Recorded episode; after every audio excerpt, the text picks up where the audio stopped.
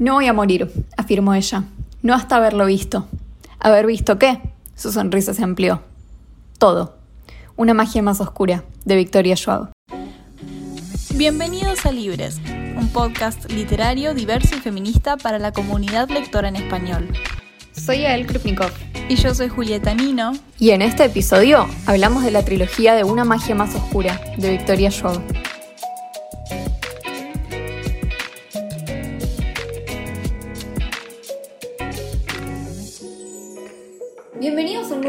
De Libres, que creo que vos estás muy emocionada al respecto. Sí, la verdad que sí. Es un episodio bastante distinto a lo que solemos hacer. No venimos con un tema así de activismo o como generar conciencia sobre un tema. Venimos a amar libros porque también somos lectoras que les gusta solo, claro, solo hablar de un libro que nos gusta mucho, punto. y hacía falta, la verdad. Mm. Hace mucho que siento que no reseñábamos un libro que es como, bueno, lo estamos reseñando porque nos encantó claro. y no tiene ningún tipo de motivo extra o no se relaciona con ninguna fecha, no es nada. Claro. Eh, en realidad es una trilogía, estamos hablando de la trilogía de Una magia más oscura de Victoria Schwab, que es tu autora favorita de la vida, ¿no? Sí, aunque ahora estoy como en un momento de haber perdido a mi autora favorita. No sé quién es mi autora favorita en este momento, pero sí, diría que es ella y por, por mucho tiempo lo fue, sí. Sí, tradicionalmente va, vos me contestabas eso, cuando, o sea, hmm. cuando te pregunté me contestaste eso, y de hecho vos me recomendaste este libro. Eh, a mí que no soy para nada de leer fantasía y que tenía como ganas de volver con algo que, que me gustara mucho, hmm. y la verdad es que esta trilogía a mí me encantó. Y tiene muchas cosas muy propias de la fantasía, pero también muchas cosas que no tienen nada que ver con otros libros de fantasía que conozco, en cómo está estructurada y, y otros, otros aspectos son muy lindos y no sé, son, son muy especiales para mí. ¿Tenés ahí la sinopsis así contamos más o menos de qué van? Porque siento que es muy difícil transmitir de qué se trata exactamente. Cuatro Londres se encuentran unidos por la magia, pero solo los Antari pueden cruzar de un Londres a otro. La vida de uno de ellos se verá afectada frente a un robo. Kell es uno de los últimos magos viajeros con una extraña habilidad para viajar entre universos paralelos conectados por una ciudad mágica. Existe un Londres gris, sin magia y con un rey loco, el rey George III un Londres rojo, donde se honra la vida y la magia, y donde Kell creció junto a Ray Maresh, heredero de un imperio esplendoroso. Un Londres blanco, donde la lucha por controlar la magia dejó una ciudad en ruinas. Y mucho tiempo atrás había un Londres negro, pero ya nadie habla de eso. Oficialmente, Kell es el viajero rojo, embajador del imperio de Maresh y responsable de circular la correspondencia entre los nobles de cada Londres. Extraoficialmente es un contrabandista, al servicio de quienes están dispuestos a pagar por objetos de mundos que jamás verán. Se trata de un hobby con consecuencias mortales, ahora sufre en primera persona. En viaje, Kel se topa con Delilah Bard, una ladrona con aspiraciones idealistas. Ella le roba, lo salva de un enemigo letal y finalmente lo obliga a llevarla a otro mundo en busca de aventuras. Una magia peligrosa emerge y la tradición y la traición acecha en cada rincón. Para mantener a todos los mundos a salvo tendrán primero que pelear por seguir con vida. Me gusta. Me gusta, está muy bien. Te iba a decir, es re difícil explicar todo el contexto de estos libros y la sinopsis esta lo hizo muy bien. Sí. Yo siempre recomiendo este libro y después es como, bueno, léelo, es buenísimo, es lo mejor que, que he leído en la fantasía, me encanta, es de mis libros favoritos. Bueno, ¿de qué se trata? Y no sé, es como que hay cuatro Londres y te puedes mover entre ellos. Y hay un mago. Y es muy difícil de explicar. así que la verdad es que me gustó mucho la sinopsis. La sinopsis está re bien explicada. Me parece también que, el primer libro en general es como que hace un muy buen trabajo de explicarte muy rápido cómo es, cómo funcionan las reglas de este mundo. Yo mm. me, sentí muy rápidamente inmersa en el mundo que habitan estos personajes y me resultó como muy fácil eh, sumergirme en, en eso. Sí, tiene una atmósfera muy peculiar y de repente empieza como que ya sabes lo que está pasando, ya sabes que estás ahí y es como que el libro te dice, bienvenido, vos estás refamiliarizado con este mundo, es, tu segundo hogar. Y vos estás como, bueno, ok, yo vivo acá, yo entiendo todo lo que está pasando.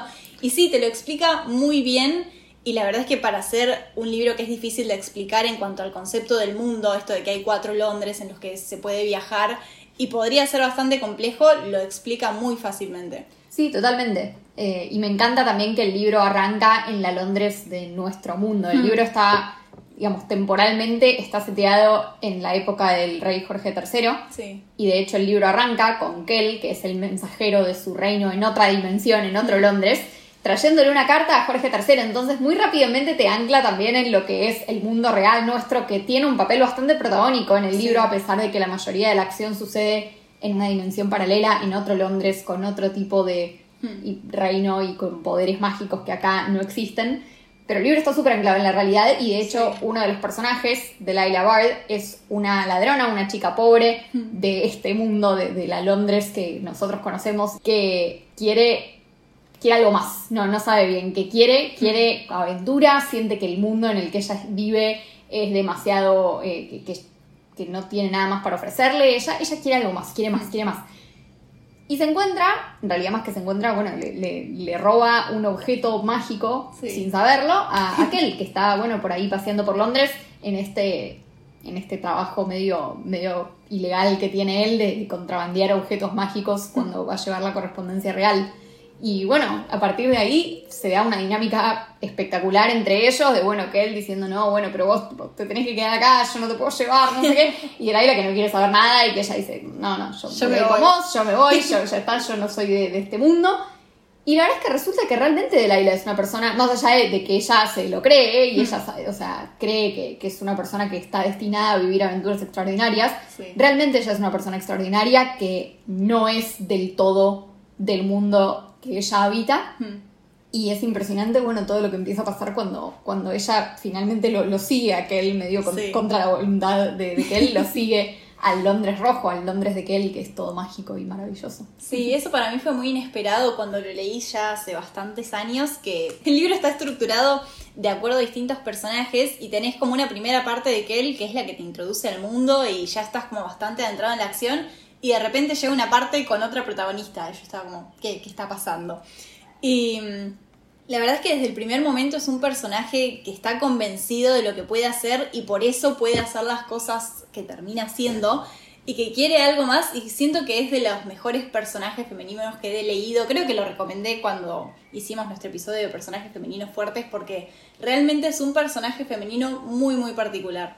Sí, totalmente. Me gusta mucho su, su energía, su Sí. determinación. Es, es re ambiciosa también, pero no de una manera, digamos, no es arrogante Sí. de, al, al punto que, que te cae mal o vos decís, no, bueno, pero esta piba se cree mil. Como que es una persona que, que simplemente tiene una sed enorme de, de aventuras. Sí. Y además nosotros descubrimos a través de ella y de las preguntas que ella hace y de todo lo que ella encuentra novedoso, Hmm.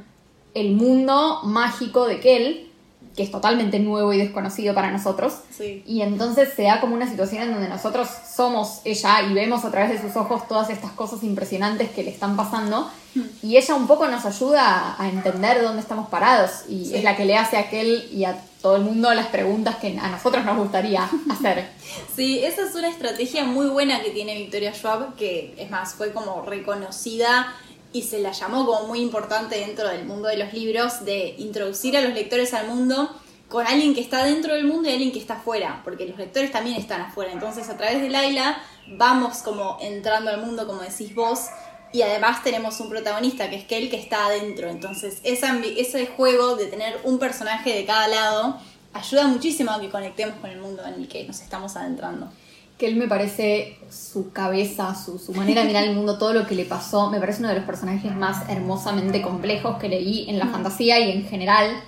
Es un chico que tiene un poder enorme, pero que a la vez no sabe muy bien cuán valioso es él para las personas más allá de ese poder. Él se crió como parte de la familia real porque es un mago muy poderoso, pero biológicamente no es el hijo de los reyes ni es el hermano del príncipe. Y a pesar de que los quiere mucho, eso está muy presente en su cabeza.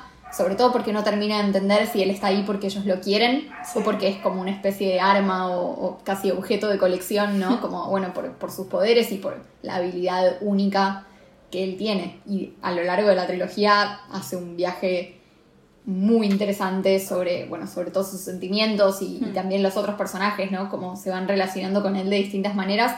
Y me parece un- una persona con, con, una, ca- con un mundo interior tan interesante y, Sí. y que me encantó. Siempre que los capítulos se adentraban en eso y estaban como un poco contados desde, su- desde su perspectiva, yo decía como, ay, sí, qué bueno, ahora viene esto. Porque es un personaje que, que me encanta saber cómo piensa y que me encantó como poder meterme en su cabeza. Sí, son personajes muy humanos, muy complejos y que realmente se nota que les han puesto mucho trabajo detrás porque tienen como una complejidad psicológica, emocional, que tienen muchísimos detalles y está muy bien construida. Y es un libro que, que tiene todo, porque buscas acción y lo tiene, tiene párrafos largos y con descripciones que algunas, a algunas personas les gusta eso, tiene buenos personajes, tiene un buen mundo, entonces usualmente cuando lees una novela tiene una de esas cosas, es como, wow, destaco este libro por este elemento, pero realmente tiene todo, tiene un mundo muy complejo como decíamos antes y personajes que realmente han sido trabajados al extremo con detalles que realmente sentís que estás adentro, que los conoces y que tienen algo tuyo. Siempre hay como un pequeño, al menos yo creo que siempre hay una pequeña parte de Kel, de Laila, de Ray con la que uno puede conectar. Sí, totalmente. Y a mí algo que me encanta de este libro y que es una de las cosas que quizá destaco porque no es común en la fantasía y que me encantó de esta trilogía, es que los el, arco de la novela, el arco narrativo y la trama no se enfoca tanto en, bueno, hay que destruir un villano o hay que, no sé, hay una amenaza natural que está por destruir nuestro mundo. O sea, eso pasa, pasa sobre todo en el libro número 3. Hmm. Y en el libro número 1 quizá también hay, bueno, hay un villano alrededor del cual gira la trama. Pero sobre todo es sobre los personajes y es sobre las relaciones entre ellos, es sobre cómo crecen ellos como personas, cómo se, se relacionan o cómo se pelean entre sí, cómo o sea, el conflicto central es mm. súper humano, no, no tiene nada que ver con lo sobrenatural, no tiene nada que ver con, bueno, hay un monstruo que tenemos que matar, tiene mucho más que ver con, bueno, esto, relaciones entre hermanos, relaciones entre padres e hijos, relaciones mm. amorosas, relaciones entre amigos y enemigos y, bueno, cómo la línea entre esas dos categorías está dibujada y es mucho más finita de lo que uno cree. Mm. Es como, no sé, tiene, tiene esta cosa de que la la, aventura real del libro, a pesar de que está eh, muy obviamente relacionada con, lo fantástico, termina siendo un poco conocer a los personajes y, pasar por situaciones con ellos que, son súper eh, humanos. Sí, vos has dicho varias veces que te gustan los libros que se centran en el desarrollo de los personajes y en sus relaciones, y a mí no me gusta tanto eso, a mí me gustan los libros que tienen trama. Y no siento que este libro sea un libro de los que tradicionalmente se denominan libro liderado por personajes, pero realmente es como decís vos, entonces yo soy una persona que no disfruta de eso, pero aún así lo amé y siento que no, no encaja en lo que tradicionalmente se denomina ese tipo de libro, entonces es muy interesante cómo la autora hace que haya mucha acción, que haya un gran conflicto, que no se sienta un, un libro que solo desarrolla personajes y eso es todo y no pasa mucho, sino que pasa muchísimo y los conflictos nacen, como decís vos, de las personas en cuestión. Claro, es que siento que a su vez eso desata el conflicto, como que todas las, las debilidades de ellos o las peleas entre ellos o los sentimientos de ellos mueven la trama, no es que, no sé, ah, son dos esferas separadas en donde, bueno, por un lado hay un monstruo que destruir y por otro lado, bueno, eh, él está pensando si su familia realmente lo quiere o Ray está cuestionando si él realmente es un príncipe poderoso y si puede cargar con, con el peso de ser rey. Claro. Eso, por ejemplo, el hecho de que Ray no sepa si realmente puede cargar con el peso de ser rey, lo lleva a hacer cosas o a dejar de hacer cosas, a aliarse con ciertos personajes, a tomar decisiones que mueven la trama. Entonces, no es que son dos esferas separadas de, bueno, por un lado está la acción y por otro lado está como el conflicto más emocional. Están sumamente ligados. Y es increíble eso porque genera, o sea, esto, que, que vos veas a los personajes como, como muy humanos y que te hmm. puedas identificar muy fácilmente con ellos, a pesar de que los problemas que están enfrentando en su mundo no tienen nada que ver con los problemas del nuestro. Sí, y tiene algo muy real sobre el mundo en el que nosotros vivimos, porque bueno, sí, por ahí no todos los días aparece un monstruo o el COVID o algo externo que genera un problema y nosotros respondemos y en un plano paralelo tenemos emociones y luchas personales, sino que así funciona la vida real y como, como le pasa a Ray, vamos y hacemos alianzas o conocemos personas o tomamos decisiones en base a lo que nos está pasando y eso genera la trama de nuestras vidas y la trama que se, conecta con las vidas de los demás y así funciona el mundo. Y eso es algo que siento que no vi en ningún otro libro. Sí, totalmente. Y algo que también me encanta es que hay tantos personajes con arcos narrativos. Ya a tal punto que uno dice como, ay, no sé si me los acuerdo todos, no sé si, si tengo la capacidad para saber todos estos nombres, pero realmente es hermoso como la novela no es que se enfoca solamente en uno o dos personajes, que es como, bueno, estos son los elegidos y el mm. resto solamente son instrumentos para que los elegidos puedan derrocar Claro. al monstruo o lo que sea que tenga que pasar. O sea, la trama no está centrada en Kel y Laila y solamente son ellos los que importan y el resto, bueno, ya fue. Hmm.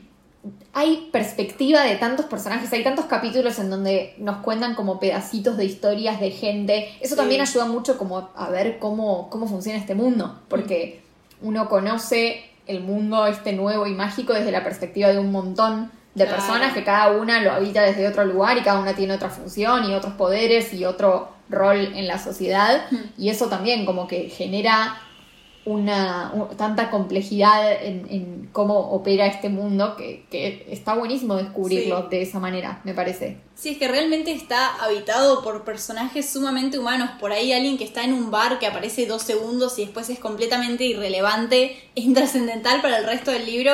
Tiene una historia y lo llegás a conocer y decís, wow, esto es una persona real de carne y hueso. Y esas cosas no suelen pasar porque como decís vos, no son personajes secundarios instrumentales a los protagonistas, sino que son también personas que toman decisiones que por ahí no son tan importantes en el gran esquema de las cosas, pero que aún así son humanos y tienen algo, están construidos en base a algo tan puro y tan cercano a lo que tenemos adentro que realmente conectás con todo lo que está pasando. No es, por más de que, bueno, hay cuatro Londres paralelos y realidades alternativas, es algo muy cercano a lo que nos podría pasar. Sí, absolutamente. Y me encanta también que, a- o sea, al contrario que la mayoría de las novelas de fantasía que yo conozco, la manera en la que está estructurada es muy diferente. Yo creo que, por ejemplo, en el primer libro, de repente te sumergís directo en la acción, como que hay algo gravísimo que está pasando y hay que resolverlo ya, y las reglas del mundo te las explican como un poco a las apuradas mientras ya vos Sí. sos parte de ese conflicto. Y recién en el segundo libro, vos ves un poco, bueno, después de que se calmó la cosa, el libro, el segundo libro empieza mostrándote, bueno, dónde está cada uno de los personajes, qué están Mm. haciendo. No necesariamente hay un conflicto clave en el segundo libro, por lo menos no hasta el último tercio de la historia. Claro. Y el libro se dedica a construir un mundo. Y lo hace tan pero tan bien, porque te muestra tantos escenarios, te muestra inclusive un torneo de Sí. magos que usan sus poderes para, digamos, para jugar una especie de deporte en donde el objetivo es, eh, o sea, es una especie de lucha con, con los elementos de la naturaleza, ¿no? Sí. Y, y los magos se, se pelean entre sí usando los poderes que tienen para moldear el- la naturaleza a su alrededor. Hmm. Es espectacular, todas las reglas de eso, la manera en la que eso pone sobre la mesa las rivalidades entre distintos reinos o las rivalidades mismo dentro de la familia real y de la nobleza en, en el Londres rojo. Sí. Es como, bueno, todo, toda una, una construcción de, de contexto y de cómo funciona el mundo que uno quizá no lo espera en un segundo libro ya, pero lo hace tan bien y es como que te, te entusiasma mucho poder ver a estos personajes en su estado Sí. como de, de normalidad, o sea, no, bueno, tenemos que pelear porque hay una guerra y porque no sé qué, sino bueno, qué hacen todos los días a la mañana. Hmm. Sobre todo a Bry, que quizá en el primer libro lo vemos mucho a través de los ojos de Kel y nos cuentan que él es un personaje que, que él quiere mucho y que él lo ve a, a través de sus recuerdos y todo, pero quizá no logramos pasar tanto tiempo con él o saber cómo es él como persona. Y él en el segundo libro tiene también un crecimiento enorme y como un arco narrativo súper complejo e interesante. Y eso me gustó mucho, como que recién en el segundo libro puedes, puedes ver eh, a los personajes en su, en su hábitat natural. Eh, Sí, es que se sale de lo normal de, bueno, un libro con bienvenido a esta historia, estos son los personajes, este es el mundo, esto es lo que va a pasar y solo sigue una estructura lineal y está pensado como trilogía, sino que, como decís vos, tiene un primer libro con mucha acción, después un segundo con más desarrollo de personajes, donde la autora realmente dice, bueno, ahora les voy a explicar lo que pasó. Y en un tercero que también es muy distinto a los demás y combina todo lo que vino pasando. A mí el segundo no me gustó tanto, pero sin duda tiene una estructura muy particular y los capítulos son cortos, se van alternando y hace mucho eso que vos decías de Ray, de llegar a conocer un personaje muy bien y a quererlo y a sentir que estuviste todo un libro con él, cuando en realidad Ray aparece, no sé, muy pocas veces en el primer libro sí. y lo conocemos mediante lo que otro personaje cree de él. Y eso se hace muchísimo en esta trilogía, de que, bueno, conoces un personaje así, después estás acá y los, los capítulos son cortos, están divididos en partes, y la trilogía no sigue un orden cronológico convencional, todo, todo es muy único. Sí, sí. Yo en realidad soy una pésima lectora de fantasía porque no me gusta la acción. O sea, no, no disfruto, digamos, de esto de, bueno, hay una amenaza que va a destruir Claro. nuestro mundo y tenemos que... Entonces a mí el segundo libro me encantó porque era como, no, yo quiero saber qué, qué hacen esta gente de hobby, ¿entendés? Claro. Porque además me parece que tiene tanto potencial eso, al tener un mundo donde vos me decís, bueno, Sí. hay cuatro ciudades que están conectadas, en, o sea, en dimensiones diferentes, pero que lo único que tienen en común es que en las mismas coordenadas, en las cuatro hay una ciudad que se llama Londres, Hmm. y vos puedes pasar de una a la otra. Y, hay magos y cada tipo de magia es diferente. O sea, yo digo, quiero saber qué hacen estas personas así de, de- de- o sea, todos los días, en Claro. sus vidas. Eh, no hace falta que me traigas una amenaza externa para que esto sea interesante. Y a mí por eso el, el segundo libro me, me gustó un montón. Sí. Y me parece que además tiene algo de que es tan estéticamente bello. A pesar de que es un libro, el, el- el mundo este tiene mucho de lo estético y Mm. mucho de los colores y de los materiales y cómo describe los elementos Sí, sí. físicos del mundo mágico este. Que, que uno, o sea, te transporta inmediatamente ahí vos decís, no, me, me encantaría verlo en forma película o serie, Claro. me encantaría ver gente haciendo cosplay de esto, es como una cosa tan, tan bella a nivel estético y, Sí, y y- eso... Y hay muchos libros de fantasía que son súper originales en el sentido de, bueno, muy creativos. Por ejemplo, Sombra y Hueso, que hicimos un episodio al respecto, es un gran libro de fantasía con una excelente construcción de mundo, pero yo siento que también es muy abstracto, como que tiene buenísimas descripciones. Pero creo que lo hablábamos en ese episodio de que mucha gente no se enteró, no se enteró de cómo se supone que se veía la protagonista o de qué color de piel tenía un personaje secundario, como esos detalles la autora falló en comunicarlos. Y en este caso todo es muy visual de Sí, alguna manera. Total, acá no te pasa eso. Claro. Acá sabes todo, acá ves, podés visualizar el Sí. mercado, el, el- estadio donde sucede el torneo, el palacio, todo. Claro. Es como, nada, uno tiene ganas de, de estar ahí. Está muy bueno eso, ¿no? Que, que en el primer libro tengas como, bueno, toda esa avalancha de Sí. acción y de, bueno, nos vamos a morir, nos vamos a morir, hay que hacer algo. Y después en el segundo libro, bueno, paramos un toque y decimos, bueno, ahora dónde estamos. Hmm. Y, y quizás hasta el último tercio o el último cuarto de la novela no vuelve a adquirir ese ritmo de, de acción rápida, como de, bueno, otra vez hay un problema grave, Claro. sino que es más, bueno, ver dónde estamos y disfrutar de, de este entorno que, que es bellísimo. Hmm. Y después, obviamente, en el libro 3 se, se va todo. Eh, se- ya también otra vez se van a morir y de Sí. hecho el libro 3 arranca directo en un, o sea, es más, es más todavía que el 1, digamos, arranca en un, en un lugar como de mucha, de mucha acción Mucha y de- mucha urgencia. Y de hecho me pasó que, bueno, yo los leí medio separados en el tiempo. Hmm. Y antes de leer el libro 3, recomiendo leerte un resumen del 2, si no los estás leyendo seguidos, porque es como que arranca en el medio. O sea, es, Sí, sí. arranca en una escena en donde vos ya tenés que saber, te, te, te tiran ahí de vuelta y es como, bueno, ya está, vos sabés dónde estás y vos sabés qué está pasando. Pero Eh, no. Pero no. Pero realmente es, eh, es como el- la manera en la que está estructurada y, y los tiempos que maneja la trilogía son muy diferentes a los de otros libros de fantasía y a mí eso me encantó. Sí, es un segundo libro con unos tres cuartos bastante lentos y de exploración de lo que ya no ya pensábamos que conocíamos, pero en realidad no. Y después mucha acción y después el tercero arranca con acción y tenés de vuelta como unas aguas calmas y de vuelta mucha acción. Es una estructura muy, muy peculiar. Sí. Hablemos también de la representación en este libro, que es Sí. hermosa. Es hermosa, tiene de todo, tiene representación eh, de personas con capacidades diferentes, representación Hmm. eh, de distintas etnias, representación de una relación entre dos chicos que es hermosa y los queremos un montón. Sí. Ray y su, su amor medio prohibido. en el episodio de Own Voices hablábamos sobre si tiene sentido, digamos, o si es apropiado que un escritor que no pertenece a ciertos grupos escriba sobre Hmm. pertenecer a ciertos grupos, o sea, escriba, no sé, sobre, por ejemplo, ser negro o sobre ser gay, si no es negro o si no es gay. Hmm. Y en este caso me parece que está muy bien manejado porque Schwab no escribe sobre ser negro Claro. o sobre ser gay. Simplemente dice, bueno, estoy pensando en un mundo fantástico en donde pasan un montón de cosas que, o sea, nada, algunas cosas funcionan como en nuestro mundo, otras cosas no funcionan nada que ver. Hmm.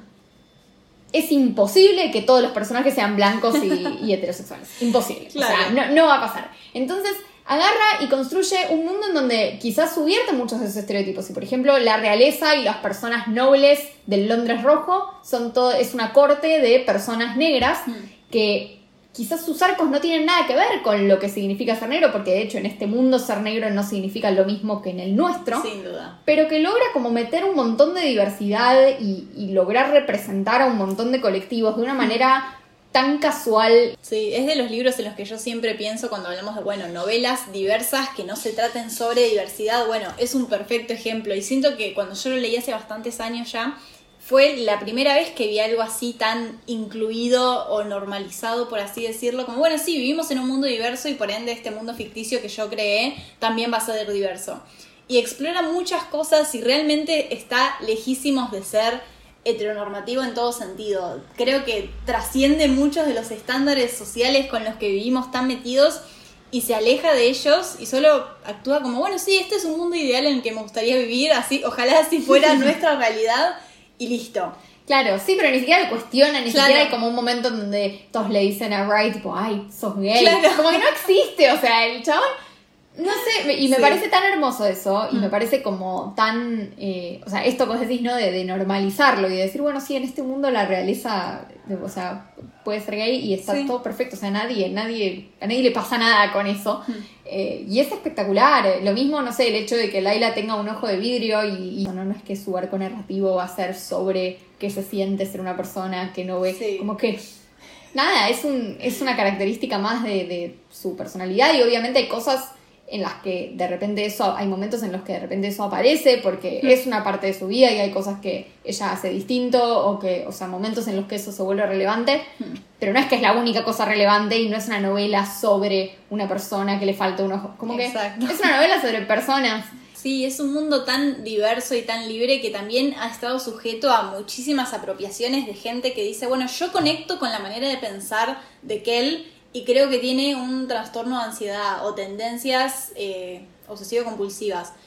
Y Victoria Schwab dice, la verdad es que yo padezco de eso, así que puede ser que lo metí ahí sin darme cuenta. Y mucha gente ha agarrado a los personajes y dicho, yo en base a lo humano que es esto, siento que se conecta a mi experiencia personal. También Laila, no sé si sabías que mucha gente salió a decir que es una persona no binaria en realidad y cuando hacen cosplays al respecto o la dibujan, reflejan eso y Victoria Schwab ha dicho, sí, puede ser. Y la verdad es que no sé en qué quedó el tema. Pero, me encanta esa actitud como de la autora también de decir, bueno, esto es lo que ustedes quieran que sea. O sea, si ustedes se ven representados, Hagan lo que quieran. Y lo construyó de una manera que no es como, bueno, esta persona es gay y la gente tiene reacciones y no, pertenece a nuestro mundo. Entonces es tan libre que realmente lo podés extrapolar a lo que sea que hayas vivido, a lo que sea que sientas cuando lees esos personajes, cuando los conoces, cuando ves qué están pensando y sintiendo. Es que creo que eso de estar en un mundo de fantasía en donde no tenés que atenerte, así como no tenés que atenerte a las reglas físicas de nuestro mundo, tampoco tenés que atenerte a las reglas sociales. Te permite, te da una libertad para hacer lo que quieras, posta, y decir como, bueno, esto en este mundo es normal y a nadie le importa y es como una parte más de, la vida y nadie lo cuestiona. Y eso está buenísimo porque te permite jugar un montón y subvertir un montón de estereotipos de nuestro mundo y hacerlo de una manera muy, eh, muy bella y sin tener que dar ningún tipo de explicación, me parece. Nos queda un montón por hablar, no puedo creer la cantidad de listas que tiene este libro, tipo, no hablamos de Holland todavía, de otro Andari, que es un personaje súper polémico, eh, que es medio, ah, en algunos momentos es medio enemigo, en otros momentos es medio un aliado, no, nadie sabe bien en dónde está parado exactamente. Tampoco hablamos de Alucard, que es este, este amor prohibido de Rai, que a su vez es el capitán del barco pirata en donde Laila es ladrona. Eh, así que, bueno, no, no, tiene un montón de, tiene un montón de aristas este libro. A mí me encantó. Es realmente, creo que de las mejores cosas de fantasía que, leí. Incluso para mí que, no soy fan del, género, así que mm. si ustedes tampoco son, son así de leer fantasía y quieren probar, este me parece un gran libro para, arrancar. Sí, y bueno, muchas gracias por la recomendación. sí, de nada. Sé que algunas personas han dejado esta trilogía porque al principio se les hace un poco lenta. A mí no me pasó, parece que a vos tampoco, pero a algunas personas le puede pasar, así que si les pasa, por favor, sigan leyendo. Y, y sí, sepan que hay muchas más cosas de este libro que no discutimos, esos personajes que vos decías, el hecho de que hay piratas, es un elemento que por, ahí nos pasamos por alto, pero me parece buenísimo. Es que hay tanto, tanto para hablar. Así que tiene un poco de todo, y, ya sea en componentes literarios como bueno, elementos, tramas, algunos clichés subvertidos, sino también en cuanto a personajes. Hay de todo y un poco para cada uno. Sí, totalmente. Así que esperamos que lo lean, que les guste. Cuéntenos si lo leyeron o si lo van a leer ahora que escucharon este episodio y quedaron re manijas. Eh, nos encanta poder hablar de, de libros así, que, que eso no, no tiene quizá ningún motivo, pero a su vez tiene re el espíritu que queremos transmitir en el podcast. Sí. Y me parece que está buenísimo también poder compartir libros que, eso, que simplemente tengan representación y diversidad y que sean historias hermosas y, y que valgan la pena. Sí, así que cuéntenos qué les pareció. Muchas gracias por escucharnos. Nos vemos la, la semana que viene con... Neurodiversidad en la literatura. ¡Yay! Re lindo. Así que también vamos a hablar de, de más libros con representación. Sí. De, bueno, de, eh, salud, de temas de salud mental y personas neurodiversas. Así que eh, nos vemos con ese episodio. Muchísimas gracias por escucharnos. Estamos en Instagram como arroba libres podcast, todo junto con B corta. Estamos en TikTok como arroba libres.podcast. Yo soy arroba mi universo literario writer en Instagram. Yo soy arroba Ia Krupni. Muchísimas gracias. Nos vemos la semana que viene. ¡Chao! Chao.